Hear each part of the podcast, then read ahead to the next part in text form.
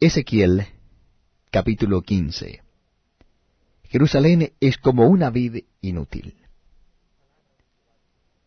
Vino a mí palabra de Jehová diciendo, Hijo de hombre, ¿qué es la madera de la vid más que cualquier otra madera?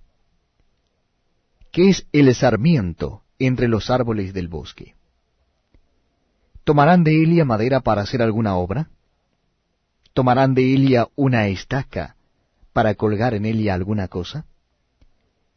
He aquí es puesta en el fuego para ser consumida. Sus dos extremos consumió el fuego, y la parte del medio se quemó. ¿Servirá para obra alguna? He aquí que cuando estaba entera no servía para obra alguna.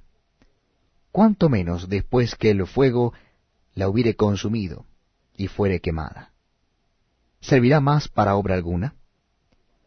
Por tanto, así ha dicho Jehová el Señor. Como la madera de la vide entre los árboles del bosque, la cual di al fuego para que la consumiese, así haré a los moradores de Jerusalén.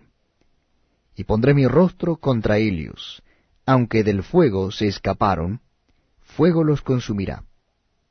Y sabréis que yo soy Jehová, cuando pusiere mi rostro contra ellos.